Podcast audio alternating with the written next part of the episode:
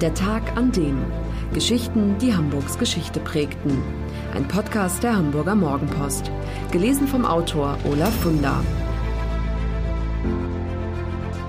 Der 20. April 1943. Der Tag, an dem Esther Bejarano nach Auschwitz kam. Gerade mal 1,47 Meter groß ist Esther Bejarano. Freunde nennen sie liebevoll Krümel. Trotzdem ist sie eine wirklich große Frau. Unbeugsam, leidenschaftlich und von unglaublicher Kraft. Ihre Eltern wurden ermordet. Sie stieg am 20. April 1943 nach dreitägiger Eisenbahnfahrt aus dem Viehwaggon und fand sich in Auschwitz wieder. Wurde Akkordeonspieler im Lagerorchester und machte Musik, wenn andere Juden Richtung Gaskammer getrieben wurden. Dieser Posten im Orchester hat ihr wahrscheinlich das Leben gerettet. Und deshalb wiederholt sie immer wieder, wie groß das Glück war, das sie in ihrem Leben hatte. Heute ist die inzwischen 96-Jährige sehr besorgt, weil der Rechtsextremismus in Deutschland und in der übrigen Welt stärker wird. Ja, aber ich meine, die ganze, äh, die Menschen, alle, alle, die hier leben, ja, die müssen dagegen angehen, ja. Ja. Wenn man wieder schweigt, so wie damals, damals hat man auch geschwiegen, ja, dann fängt das wieder so an. Ja, dann kann sich das wiederholen. Ja. Was müsste man jetzt tun, Ihrer Meinung nach? Vor allen Dingen muss man äh, die Menschen aufklären, weil es gab ja gar keine richtige Aufklärung. Ja? Nach 1945 wurde einfach geschwiegen. Ja? Es wurde nichts erzählt. Ja? Man hat den Holocaust hat man überhaupt äh, erst den, den haben die Leute erst mitgekriegt, als der erste Film Holocaust aus Amerika kam. Da haben sie plötzlich kamen die auch, ich kann mich noch erinnern, die kamen ich dann auch. zu mir und haben gesagt, um Gottes Willen, was haben sie denn erlebt? Das ist ja so furchtbar, ja. Das sowas sowas gibt's doch gar nicht, ja. Ja. Und, und es ist eben geschwiegen worden. Das ist doch ein Unding gewesen, dass man nicht die Menschen aufgeklärt hat, ja. Die haben einfach geschwiegen.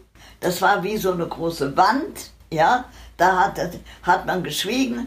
Nichts ist, äh, nichts ist erzählt worden. Die ganzen Nazis sind wieder in ihre Stellungen gegangen, ja. Warum haben wir denn so viele Nazis hier jetzt, ja? Naja, das ist doch eigentlich, behaupte ich, es ist nahtlos weitergegangen. Ja, nahtlos. Es sind so und so viele, äh, äh, so und so viele, die ganz viel Verbrechen äh, gemacht haben.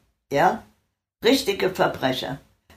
Ich denke nur an Klopke, ja, und so weiter, noch viele andere, die der Adenauer wieder in die äh, in die Regierung geholt hat, ja, dann hat man ihnen noch geholfen, äh, auszuwandern, ja, in ein anderes Land, damit sie nicht für ihre Taten äh, belangt werden können, ja. Ja, und dann haben sie ihre menschenverachtende Ideologie, die sie ja nun mal haben, ja, haben sie überall verbreitet, auch in anderen Ländern, nicht? Und darum haben wir heute diesen Rechtsruck. Ja? Und jetzt muss man sehen, dass alle Menschen zusammenstehen, ja, und, und gegen diese rechtslastigen Parteien wie AfD, NPD, äh, da gibt es ja immer noch äh, Leute von der, äh, wie, wie heißen die, die nach dem äh, nach 45 äh, wieder so und so viele, äh, äh so und so viele äh, Verbrechen begangen haben, so und so viele Morde begangen haben. Ja? Äh, wie heißen die denn? NSU. Ach so, ja. ja mhm, NSU, Pegida, ja, das sind alles, alles Parteien, die gegen unsere Demokratie sind. Ja. Und darum muss man etwas dagegen tun. Wenn die Leute sich wieder, wenn sie wieder äh, sagen, ach, geht mich nichts an oder so, ja, dann haben wir den Salat, ja, dann, dann können wir wirklich, also die werden immer stärker. Ja. Sie sind doch 24 geboren, ne? richtig? Ja. Das heißt, Sie waren neun, als Hitler an die Macht kam. Ja. Können Sie sich da irgendwie noch erinnern an die Ja. Anfangszeit? Ich kann mich daran erinnern, weil äh, also äh, 1933 äh, war das ja in Deutschland, ja, aber ich habe ja unten in, Sa in Saarbrücken gelebt, ja, also das Saarland ist ja erst 1935 eingegliedert worden, äh, worden in, die, in, in das Deu sogenannte Deutsche Reich, ja. Und, äh, und ich, hab, ich kann mich noch erinnern, wie, der, wie Hitler da äh, mit offenem Wagen und hier so, ne, ist er durch, die, durch Saarbrücken ge, gefahren, ja. Und die Leute haben da gestanden, haben ihm zugerufen und auch den Hitlergruß. Und ich habe dazwischen gestanden. Kann mich genau daran erinnern. Aber ich habe natürlich nicht, ich habe nur gedacht, oh Gott, was wird das werden? Schon als Kind. Ja, warum? Weil wir haben ja immer gehört, dass die Juden verfolgt werden äh, äh, in, äh, in Deutschland. Ja. Und dann, äh, als er dann da äh, ins Saarland gekommen ist, dann haben wir gesagt, so, jetzt werden wir dasselbe erleben. Nicht? Und wer, mein, mein Vater, mein Vater hat einfach nicht geglaubt, dass, dass der Hitler so lange leben wird, ja. Äh, Dass er so lange An der Regierung. an der Regierung bleiben wird. Er hat immer gesagt, das dauert vielleicht drei Monate oder vier Monate, dann ist er weg. Die Deutschen lassen sich das nicht gefallen und die Deutschen werden doch nicht äh, irgendetwas äh, machen, dass, dass die Juden verfolgt werden. Ja, das, äh, das, das werden die nicht zulassen. Ja, deutscher Patriot, mein Vater. Ja. Der hat äh, im Krieg, ge, hat er, er hat vier Jahre gekämpft im Krieg, ja, im, in, im Ersten Weltkrieg. Und er, er war stolz darauf, dass er für sein Vaterland gekämpft hat, ja. Und als sie ihn dann nachher am 9. November 1938, als sie ihn dann äh, verhaftet haben, ja, und ihn also ganz schlimm gepackt haben und, äh, und sich schrecklich ihm gegenüber benommen haben, die SA und die SS. Da, äh, und er ihnen gesagt hat, ja, mit mir könnt ihr das doch nicht machen, ja. Ich habe gekämpft für, für mein Vaterland, ja. Da haben die, haben die ja einfach gesagt, halt's Maul, ja. Halt's Maul. Wir, wir wollen das überhaupt gar nicht hören, ja. Äh, äh, das, das, das äh, geht uns überhaupt gar nichts an, ja. Und da hat er erst gemerkt, ja, dass er einen großen Fehler gemacht hat, dass wir nicht schon vorher ausgewandert sind, ja. Irgendwohin, ja. Nun war das aber so, dass meine Eltern kein, nicht viel Geld hatten, ja.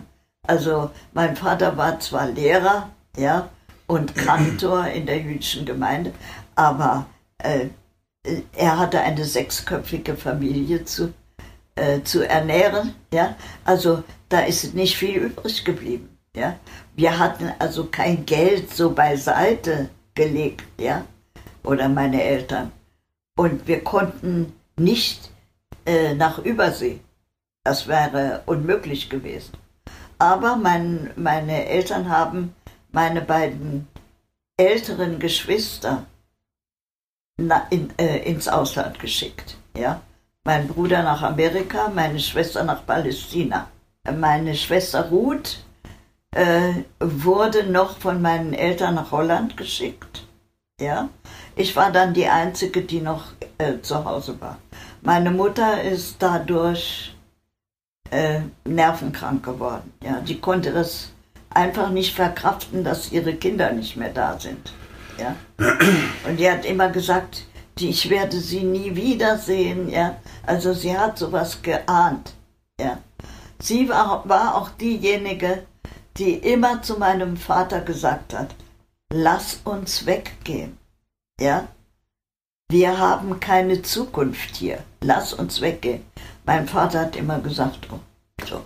Nachdem er dann aus dem Gefängnis wieder rausgekommen ist, ja, da fing er an, sich zu bewerben, ja, irgendwo.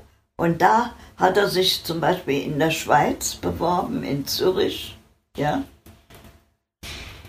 und in der jüdischen Gemeinde, ja, und da haben sie ihn nicht genommen, ja, obwohl sie genau wussten, wenn man länger in Deutschland als Jude in Deutschland bleiben muss, ja, dann wird er irgendwann wird er äh, irgendwie ermordet, ja.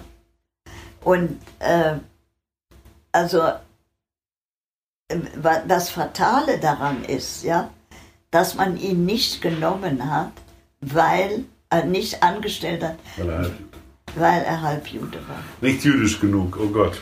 Ja. Mhm. Und das, das ist auch Rassismus. Ja, natürlich, ja? natürlich. Das hat mich so aufgeregt, ja, das regt mich immer noch so auf. Also wir sind von, Saar, von Saarbrücken, sind wir nach Ulm mhm. gezogen, nicht? weil die Saarbrücker Gemeinde ist immer kleiner geworden, ja.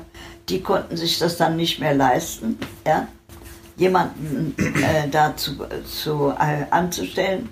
Dann sind wir nach Ulm gezogen, da war die Gemeinde noch größer. Von Ulm ist er dann nach Breslau gezogen. Wann war das, Breslau? Also wir sind aus Ulm weggegangen, ich glaube 19 36. Wenn ich mich nicht irre. Ja, irgend so um den, um, um den Dreh. Ja. Und ich bin ja dann nicht mehr mit denen mitgegangen, mit meinen Eltern mitgegangen äh, nach Breslau. Ich bin in ein Vorbereitungslager zwecks Auswanderung nach Palästina. Und meine Eltern sind im Jahre 1941, ähm, ich glaube am 25. November 1941 nach Kovno, äh, also deportiert. Ja. Kovno, wo ist das? In Litauen. In Litauen. Mhm. Und da sind sie mit den ganzen Leuten, mit denen sie mit, die mit dorthin gebracht worden sind. Das waren ungefähr 1000 jüdische Menschen, die sind alle dort erschossen worden. Auf der Stelle sofort? Ja sofort erschossen worden, als sie da ankamen und dann in ein so in, in, ein, in ein Massengrab, also kein Grab, sondern so einfach nur reingeschmissen in so ein in so einen Graben. Ja, furchtbar. Waren das alles Menschen aus Breslau, Juden aus Breslau? Ja. ja. Mhm. Ganz furchtbar. Also wenn ich daran denke, wie meine Eltern ums Leben gekommen sind, meine, meine Mutter war 43 Jahre alt und mein, mein, mein Vater 47. Ja. Jünger als ich bin. Ja. Ganz schlimm. Also, äh, das wird mir jetzt noch schlecht, wenn ich daran denke. Es, es ist so furchtbar. Äh, bevor die deportiert wurden, die beiden, ja, hat man meinem Vater angeboten, also die, die, die Gestapo, mhm, ja, hat denen gesagt, hat ihm gesagt, also wenn sie sich von ihrer Frau scheiden lassen, ja, dann können sie hier unbehelligt in Breslau bleiben, ja. Aber, äh, weil nach dem jüdischen Gesetz war er überhaupt kein Jude. Ja? Das geht, bei den Juden geht es, äh, geht es um die Mutter. Ja? Wenn die Mutter Christin ist, dann ist der Sohn auch Christ. Ja? Und in dem Fall war es so, dass die Mutter Christin ja, war. Genau. Esther ist 18 Jahre alt, als sie in Auschwitz eingesperrt wird. Am Anfang muss sie Schwerstarbeit leisten, Steine schleppen, aber ihre große musikalische Begabung fällt anderen Gefangenen auf, weil Esther manchmal abends in der Baracke Lieder singt. Als die SS den Plan hat, ein Lagerorchester aufzubauen, wird Esther gefragt, ob sie vielleicht Akkordeon spielen kann. Sie lügt und sagt ja. Sie hat sich das Instrument dann ganz schnell selbst beigebracht, was ihr leicht fiel, weil sie von klein auf Klavier spielt. Sie mussten dann im Lager spielen, denn morgens die Arbeitskolonnen durchs Tor marschierten. Das war ja unsere, unsere Funktion, ja. Wir mussten ja am Tor stehen und mussten morgens äh, spielen, wenn äh, die Arbeitskolonnen aus dem, aus dem Tor marschierten zur Arbeit und abends, wenn sie wieder reinkamen. Ja. Das war furchtbar. Ja. Also wir haben so ein schlechtes Gewissen gehabt, ja.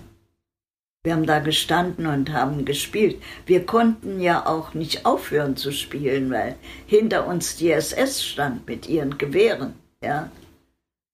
Wir reden schon, wenn wir nicht gespielt hätten, hätten die uns abgeknallt.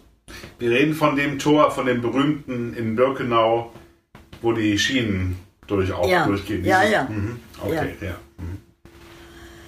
ja, und dann nachher wurde es noch schlimmer, weil dann in der Zwischenzeit sind ja die Gleise sind ja noch weiter gelegt worden bis zu den äh, Krematorien und bis zu der Gaskammer.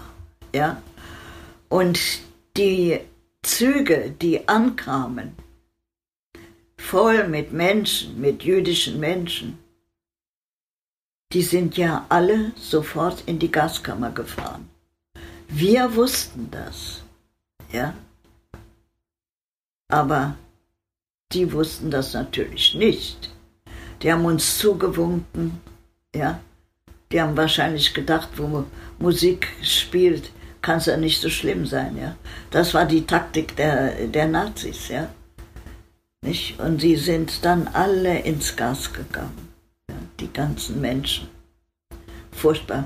Wir haben da gestanden mit Tränen in den Augen. Wir, wir konnten uns gar nicht wehren. Wir konnten nicht aufhören, ja. Das war da, also ich sage immer, das ist das Schlimmste, was ich erlebt habe. Ja? Diese Ratlosigkeit, man kann nichts machen, ja? man kann nicht helfen. Man kann auch den, den, den äh, Menschen da in den Zügen nicht zurufen, äh, äh, äh lauft weg, ja. Das, das konnte man nicht. Dann wären wir erschossen worden, ja überhaupt, das ist ja nun echt äh, pervers. Ja? Das ist ja pervers, dass man überhaupt in, in einem Vernichtungslager, ja, dass man da ein Orchester hat. Ja? Das ist ja schon pervers. Eine Katastrophe. Wie viele Menschen waren in dem Orchester? So etwa? Also ungefähr, ich würde sagen, so 45, 47. So viele? Frauen. Ja. Alles Frauen? Ja, nur. Nur Frauen. Ja. Oder Aus allen möglichen Ländern. Ja. Esther wird krank. Das hätte ihr fast das Leben gekostet. Aber schon wieder hat sie Glück. Unglaubliches Glück. Ich hatte Typhus. Ja. Und das war ja auch ein Theater mit dem Typhus. Ja, also. Ich bin dann in ein Krankenrevier, in das, in das jüdische Krankenrevier gekommen. Es gab in Auschwitz zwei Krankenreviere, ein jüdisches und ein christliches. Ja. Und ich bin natürlich in das jüdische Krankenrevier gekommen und da konnte man nur sterben. Ja. Da ist man dann ins Gas gekommen. Ja. Äh, weil man hat auch keine Medikamente, gar nichts gekriegt. Die haben sich gar nicht um, um die Leute da in, äh, in diesem jüdischen, hat man überhaupt sich nicht um die gekümmert. Die sind einfach eben gestorben, ja. Aber das, also, äh, das Schizophrene dabei war, äh, dass wir diesen Arbeitsführer Molder, also es gab einen, einen SS-Mann, ja, das war der Arbeitsführer Moll. ein unheimlich schlimmer SS-Mann, ja. Der hatte immer so zwei Hunde, so, so Schäferhunde, ja. Die waren abgerichtet auf Menschen, ja. Und der ist immer auf der Lagerstraße, ist er immer spazieren gegangen mit seinen Hunden. Und wenn irgendeine Frau da gestanden hat, die ihm nicht gepasst hat oder so, hat er die Hunde auf sie gehetzt. Ne? Und die Hunde haben die zerfleischt. Ja? Ich habe das ein paar Mal gesehen. Ja? Furchtbar. Sowas von Sadismus. Ja? Dieser Mann war ein unheimlicher Sadist. Ja? Und dieser Arbeitsführer Moll ist aber immer zu diesem Orchester gekommen, ja, und hat sich dann so angehört, was wir machen und so, was wir spielen. Und ich war jetzt im jüdischen Krankenrevier und er hat gefragt, da war noch eine Aufseherin, die für uns, also die für das äh, Orchester äh, da gestanden hat. Ne? Und die hat die hat ihm anscheinend gesagt, wo ich bin. Ja? Ich bin in einem jüdischen Krankenrevier. Er hat gefragt, wo ist die Akkordeonistin? Ja. Und äh, damals war ja die Lilly noch nicht da. Ja? Also ich war immer noch Akkordeonistin. Und dann hat die wahrscheinlich ihm erzählt, dass ich in dem jüdischen Krankenrevier bin. Er ist ins jüdische Krankenrevier gekommen, hat den Befehl gegeben, mich in das christliche Krankenrevier zu bringen. Ja.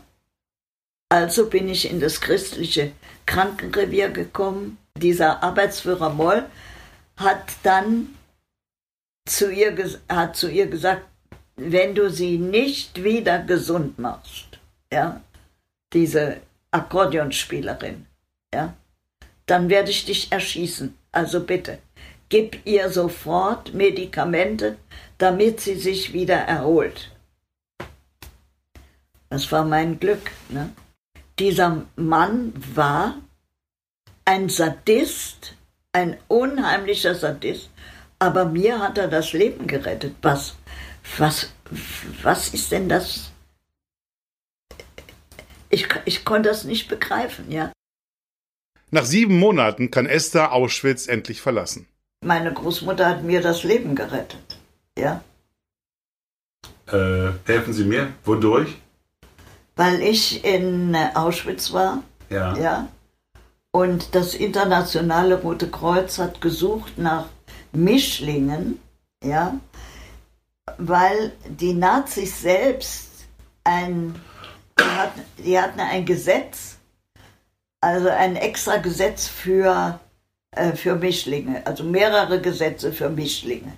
Ja? Und ein Gesetz hieß, dass Mischlinge nicht in einem Vernichtungslager sein dürfen. Mhm.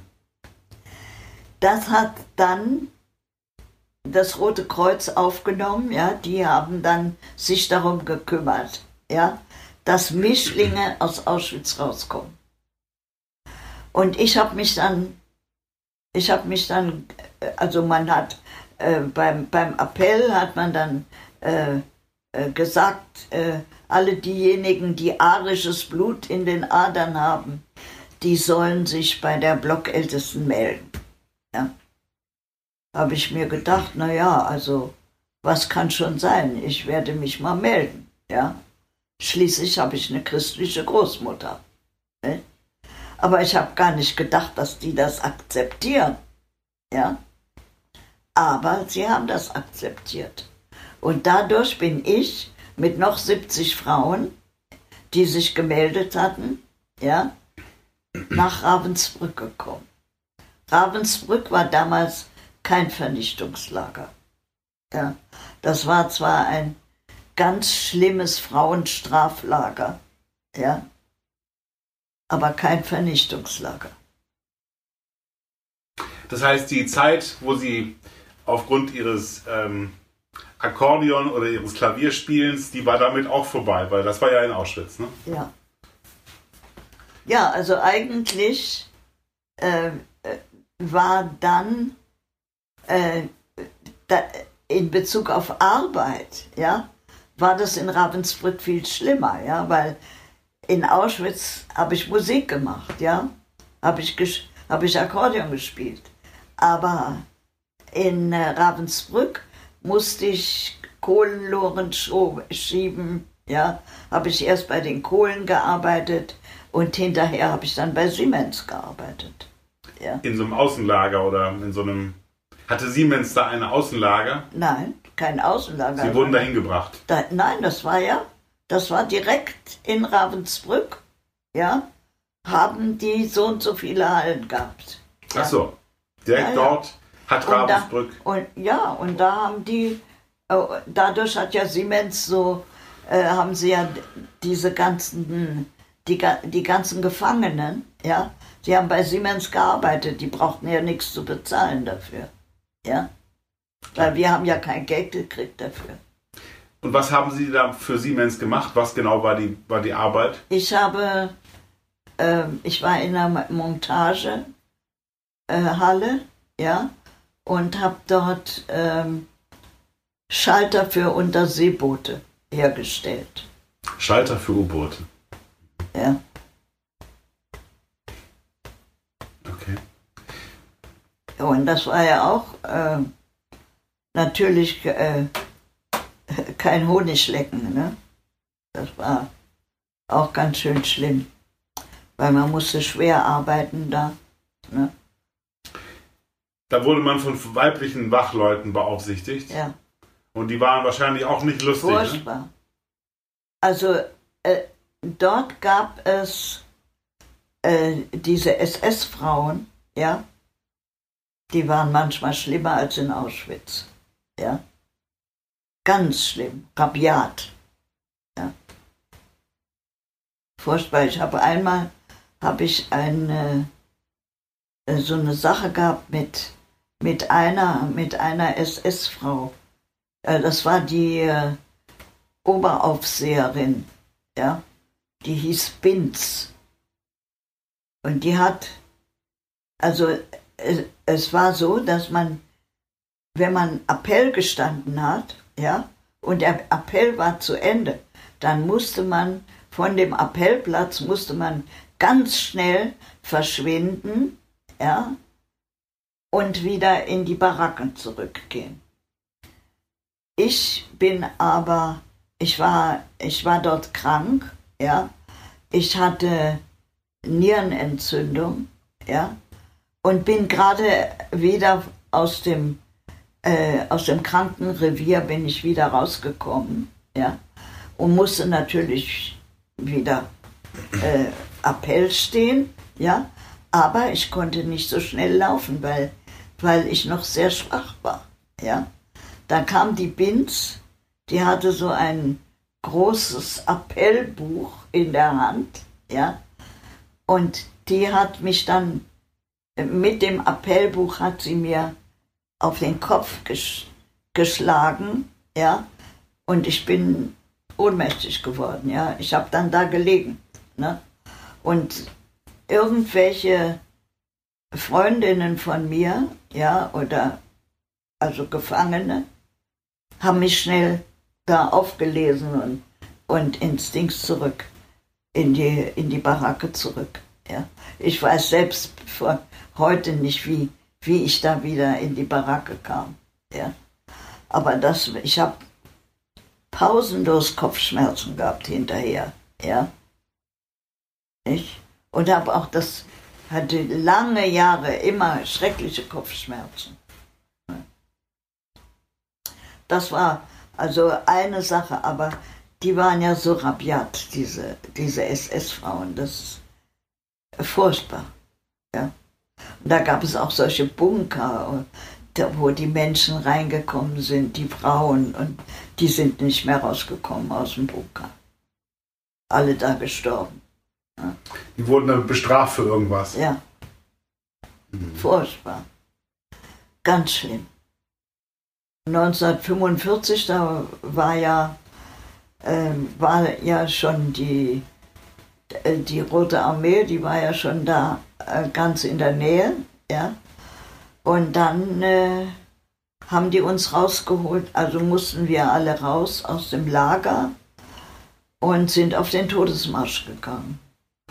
Und wir sind ungefähr so vier Tage, fünf Tage sind wir, sind wir unterwegs gewesen, die ganze Zeit immer. In einer Kälte und oh, es ist unbeschreiblich, ja. Und immer nebenan die SS, ja. Und äh, wer hinfiel, wer nicht mehr laufen konnte, wurde erschossen, ja. Und die sind dann auf der Straße liegen geblieben, die Leute, ja. Unwahrscheinlich. Also ganz schlimm. Und dass ich das, dass ich das überhaupt überlebt habe, ja, alles. Das ist wie ein Wunder. Und ich war mit sieben Frauen zusammen. Wir sind zu siebt in einer, in einer Reihe gegangen. Ja. Und plötzlich haben wir gehört, dass ein SS-Mann zu einem anderen SS-Mann gesagt hat, es darf nicht mehr geschossen werden. Und da haben wir gedacht, aha, da ist bestimmt der Krieg zu Ende gleich. Ja. Da haben wir gesagt, jetzt werden wir flüchten. Ja? Aber wir sind natürlich nicht alle zusammen geflüchtet, sondern wir sind durch einen Wald gegangen und dann haben wir abgemacht, dass jeder einzeln wegläuft. Ja? Und erst dann, wenn man keinen SS-Mann sieht, wenn kein SS-Mann in der Nähe ist. Ja. Das war schon was. Und so sind wir dann alle in diesem, in diesem Wald gelandet und dann haben wir unsere Häftlingskleidung ausgezogen. Wir sind dann immer weitergegangen, immer weitergegangen. Dann kamen wir äh, auch äh, in den russischen Sektor. Äh, dann haben wir irgendwo übernachtet, hat, haben die Russen uns erlaubt, dort zu übernachten. Und und äh, dann sind wir wieder weitergegangen, dann kamen wir auf eine, äh, auf eine Landstraße, da gab es äh, ganz äh, viele Flüchtlinge, die aus, äh, aus Berlin und Umgebung äh, geflüchtet sind, weil die Russen schon dort waren. Ja? Und wir sind dann mit denen gegangen. Nicht?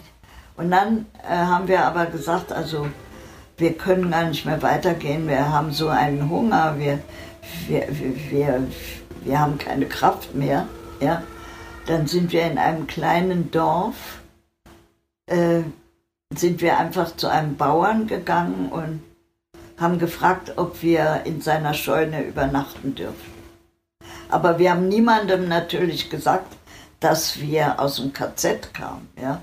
Weil wir Angst hatten, dass irgendein Nazi uns wieder in diese Kolonne zurückbringt, ja, oder zu der Kolonne zurückbringt. Ja, und der Bauer hat uns erlaubt, in der Scheune zu übernachten, ja. Wir haben auch äh, so einen schrecklichen Hunger gehabt und dann haben wir ihn gebeten, ob er nicht was zu essen hat für uns. Da hat er uns einen ganzen Eimer voll mit Kartoffeln, ge gekochte Kartoffeln, äh, gegeben. Und die haben wir dann in, haben wir dann schnell aufgegessen. Das war ja für uns äh, wie Gold, ja. Das war Wahnsinn, ja. Die haben wir dann aufgegessen und dann haben wir da in dieser Scheune übernachtet und am nächsten Tag hat der Bauer uns, äh, der hat uns dann ähm, äh, praktisch geweckt, ja, und hat gesagt, so, also wenn ihr nach links geht, ja, wenn ihr nach links runter geht, da sind die Amerikaner, ja. Wenn ihr nach rechts geht, da sind die Russen, ja. Wir brauchten uns überhaupt gar nicht zu überlegen, wo gehen wir hin. Ja? Wir sahen, dass auf der linken Seite zwei amerikanische Tanks ankamen. Wir natürlich sofort dahin gelaufen, ja. Und die haben uns sehr, sehr freundlich aufgenommen auf die Tanks, ja. Haben uns geholfen auf die Tanks hoch und sind mit uns in das kleine Städtchen Lübsch. Da sind, sind, sind die Amerikaner mit uns gegangen, äh, hingefahren und dann äh, haben sie uns geholfen, wieder runter vom, von, dem, äh, von den Panzern und dann sind, haben sie uns eingeladen in ein Restaurant. Ja?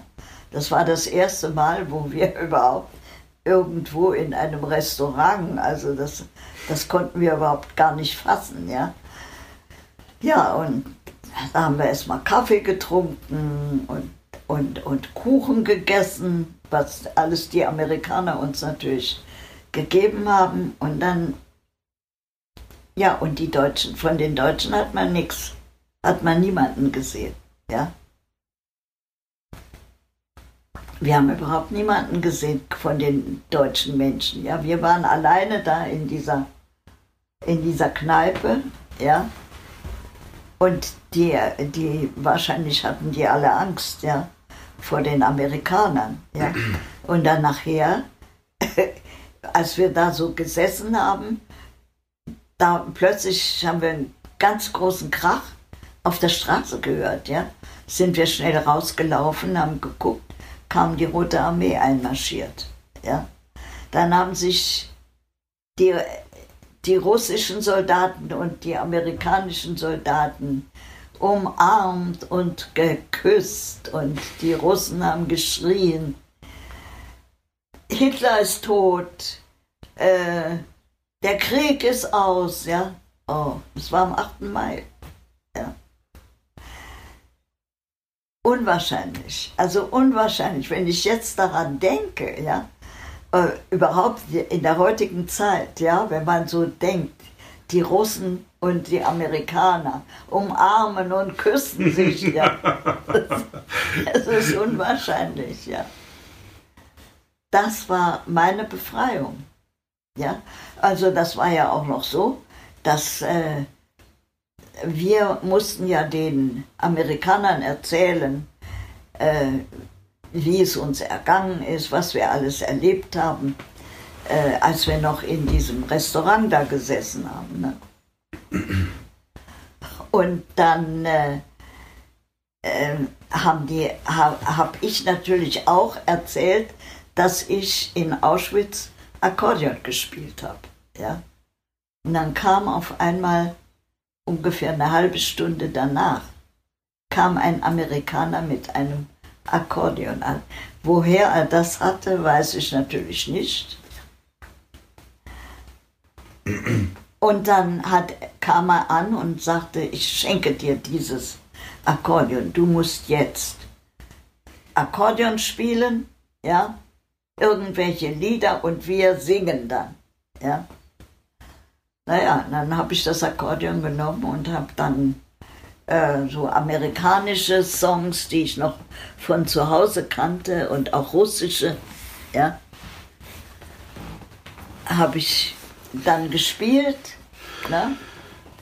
Und dann sind wir alle, als diese Russen dann kamen, ja, da sind wir alle rausgelaufen und der Russe hat äh, und der, der, die Russen haben gesagt, das muss gefeiert werden. Ja, das, äh, der Krieg ist aus, das muss gefeiert werden. Ja, ja und dann hat das, haben wir gefeiert. Ja, ich habe Akkordeon gespielt.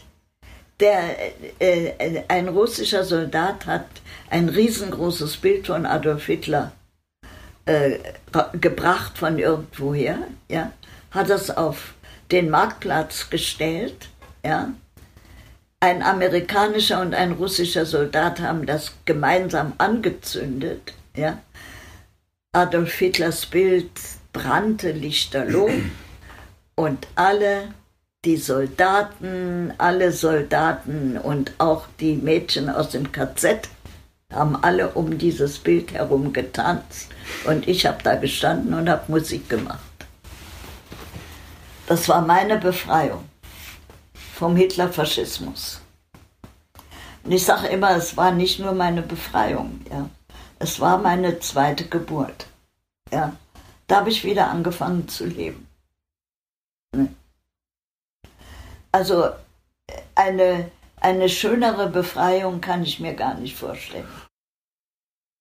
Esther Bejarano ist frei. In Deutschland sucht sie nach Verwandten, findet aber niemanden mehr. Sie erfährt erst jetzt, dass ihre Eltern in Kovno ermordet worden sind. Und da ihre ältere Schwester in Palästina lebt, beschließt sie, ebenfalls dorthin auszuwandern. In Marseille geht sie an Bord eines Schiffes namens Mataroa. Ich habe großes Glück gehabt. Ich bin 1945 im September bin ich äh, dann äh, mit einem Schiff äh, aus, von Frankreich aus mit einem Schiff nach Palästina. Ja. Also ich habe großes Glück gehabt, dass ich überhaupt einen Platz auf diesem Schiff bekommen habe. Das das Schiff hieß Mataroa und, äh, und da waren ganz, ganz viele jüdische Menschen. Alle, alles so Leute, die im KZ waren. Die Ankunft in Palästina war überhaupt nicht schön. Ja. Habe ich schon gehört, ja. Habe ich gelesen. Es war fast wie im KZ, ne? Da. Ja. Das war schlimm. Wo, in Haifa oder wo? Nein, in Athlit. Athlit, okay. In Athlit. Mhm. Das war also mit, mit wieder mit, äh, mit einem Zaun, äh, äh, Stacheldraht und man konnte überhaupt die Leute, die ankamen und gesucht haben nach ihren Verwandten, ja, war unmöglich. Ja. Das heißt, es war ein britisches Lager. Ja. Mhm. Ja, ja, das war ja Mandatsgebiet. britisches Mandat, ja. Die Ankunft in Palästina war überhaupt nicht schön. Ja. Habe ich schon gehört, ja. Habe ich gelesen. Es war fast wie im KZ, ne? Da. Ja. Das war schlimm. Wo, in Haifa oder wo? Nein, in Athlit. Athlit, okay. In Athlit. Mhm. Das war also mit, mit wieder mit, äh, mit einem Zaun, äh, äh, Stacheldraht und man konnte überhaupt die Leute, die ankamen und gesucht haben nach ihren Verwandten, ja, war unmöglich. Ja. Das heißt, es war ein britisches Lager. Ja. Mhm. Ja, ja, das war ja Mandatsgebiet. britisches Mandat, ja. Zuerst lebt Esther im Kibbutz, aber die landwirtschaftliche Arbeit sagt ihr nicht zu. Sie wollte immer schon Sängerin werden, also geht sie nach Tel Aviv und studiert dort Gesang. Sie wird ausgebildet zur Koloratursopranistin. Während des Unabhängigkeitskrieges gegen die Briten ist sie Soldatin, aber nicht mit der Waffe in der Hand. Sie singt für ihre Kameraden, gibt in dem einen Jahr in der Armee rund 250 Konzerte.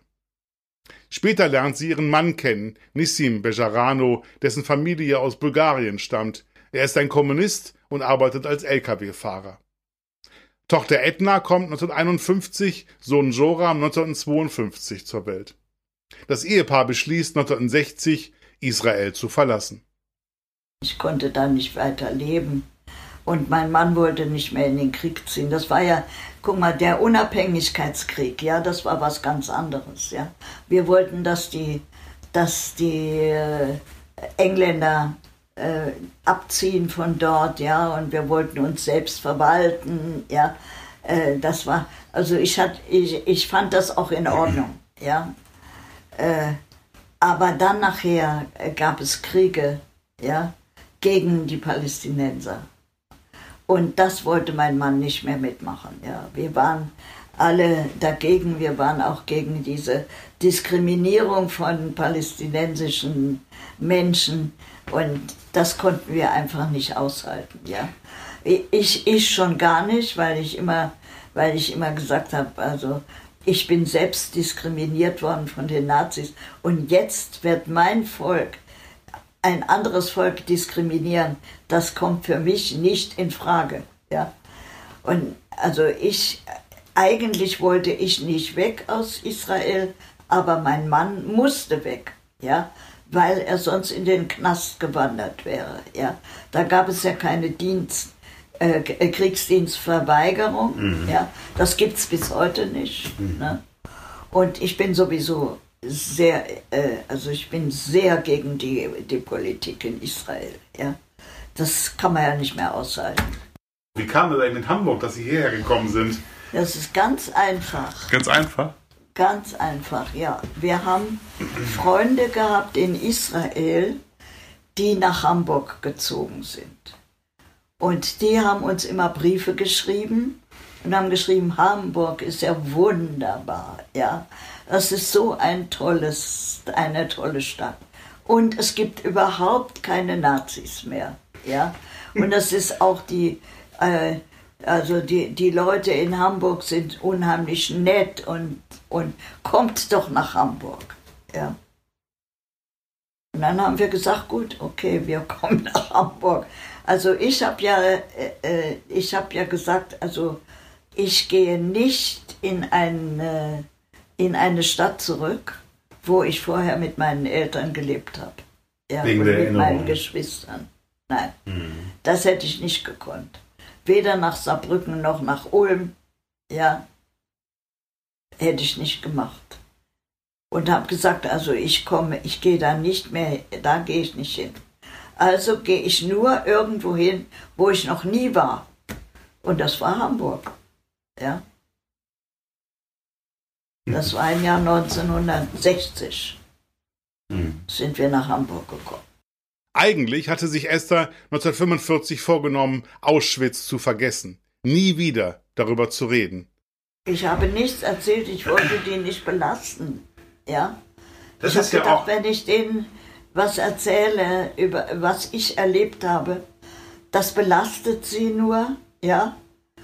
Und wenn die das dann durch Bücher oder irgendwas äh, erfahren, was damals gewesen ist, dann ist es okay, ja. Und äh, mein Mann wusste natürlich, dass ich in Auschwitz war, ja. Und, aber er hat mich nie gefragt, ja. Er wollte mich nicht belasten. Und ich wollte ihn nicht belasten und ich wollte meine Kinder nicht belasten. Also habe ich nichts erzählt. Und äh, das einzige Mal, wo ich etwas erzählt habe, war, als ich nach Palästina, also nach Israel gekommen bin zu meiner Schwester, ja, ich sie wieder getroffen habe, zu meiner Schwester und zu meinem Schwager, ja, da habe ich zusammen mit meiner, mit, mit meiner Freundin Miriam Edel, habe ich denen alles erzählt, ja, was Auschwitz war, was Ravensbrück war und so weiter. Eine ganze Nacht und einen ganzen Tag habe ich nur erzählt. Und danach war Schluss. Dann habe ich nichts mehr erzählt. Ja. Ich wollte einfach nicht mehr daran erinnert werden und, und äh, ich habe mir auch die Nummer wegmachen lassen. Ja. Sie meint die KZ-Nummer, die ihr in Auschwitz in den Unterarm tätowiert worden ist. Welche Nummer war das? Äh, 41.948. Und wann hat sich das denn bei Ihnen geändert? Sie haben ja nichts erzählt, aber wodurch hat sich das geändert mit dem Erzählen? Ja, also das war äh, so 1978, glaube ich. Da hatte ich die Boutique und da ist auf einmal hat da ein Infostand hat sich aufgemacht, ganz in meiner Nähe in der Nähe von, von der Boutique. Und dann bin ich rausgegangen, habe geguckt, was ist denn das, wer ist denn das? Und habe ich gesehen, das ist die NPD. Und dann habe ich gesehen, was die da auf, dem, auf ihrem Tisch hatten. Also lauter solche Slogans wie damals, ja. Äh, antisemitisch und, äh, und äh, gegen Ausländer und oh, also äh, ganz schrecklich. Ja. Dann sind aber äh, ganz viele Leute gekommen, die gegen diese Nazis gekämpft haben, die, äh, die gegen die, also nicht gekämpft haben, aber die äh, haben eine Demonstration gemacht gegen diese Nazis. Da hat drauf gestanden, nie wieder Faschismus, nie wieder Krieg, habe ich mich gefreut. Ja. Dann ist aber die Polizei gekommen. Ja. Gleich mit der grünen Minna. Ja. Die hat dann da gestanden. Und die Polizei hat sich vor die Nazis gestellt und hat die Nazis geschützt.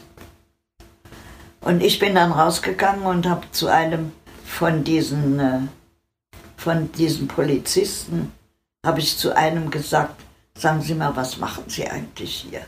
Ja? Sie schützen diese Nazis. Ja? Wissen Sie nicht, was die, dass die Deutschland ins Unglück gebracht haben? Und dann schützen Sie die und auf diese Demonstranten gehen Sie mit Knüppeln los. Ja? Sag mal, wo leben wir eigentlich, habe ich zu dem gesagt. Ne?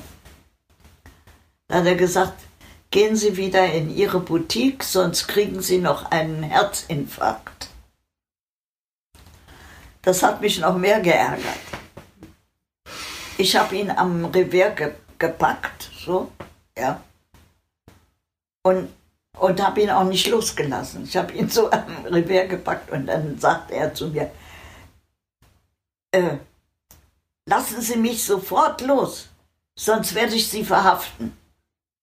Aber ich sage, gut, das können Sie ruhig machen. Ja, also verhaften Sie mich. Ja, ich habe Schlimmeres erlebt. Ich war in Auschwitz. Daraufhin hat sich einer von diesen Nazis eingemischt und hat dem Polizisten gesagt, die Frau, die müssen Sie jetzt verhaften, das ist eine Verbrecherin. Denn alle diejenigen, die in Auschwitz waren, das waren alles Verbrecher. Ja. Und das hat mir gereicht. Ja. Da bin ich zurück in meine Boutique und da habe ich angefangen, mein Buch zu schreiben. Ja. Und habe gesagt, so, jetzt ist die Zeit gekommen, jetzt muss ich anfangen zu erzählen. Nach dem Erlebnis mit dem NPD-Stand wird aus Esther Bejarano eine äußerst politische Frau. Sie wird Mitglied der Vereinigung der Verfolgten des Naziregimes. Sie gründet das Auschwitz-Komitee für die Bundesrepublik Deutschland. Sie tourt mit der Kölner Hip-Hop-Band Microphone Mafia durchs Land, macht Musik gegen Intoleranz. Sie erzählt vor Schulklassen aus ihrem Leben, denn es ist ihr wichtig, dass die kommenden Generationen wissen, wohin Hass, Rassismus und Menschenverachtung führen.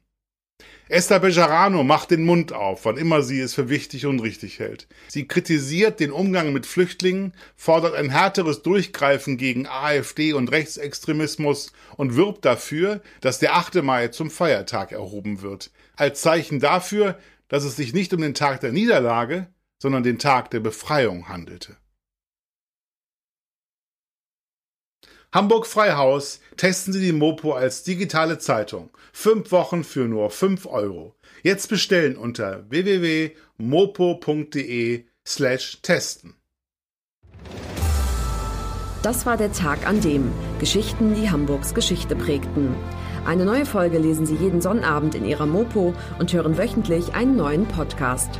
Noch mehr Historisches aus Hamburg, wie zum Beispiel das Buch zu dieser Serie oder die Magazine Unser Hamburg, finden Sie auch online in unserem Mopo-Shop unter www.mopo-shop.de.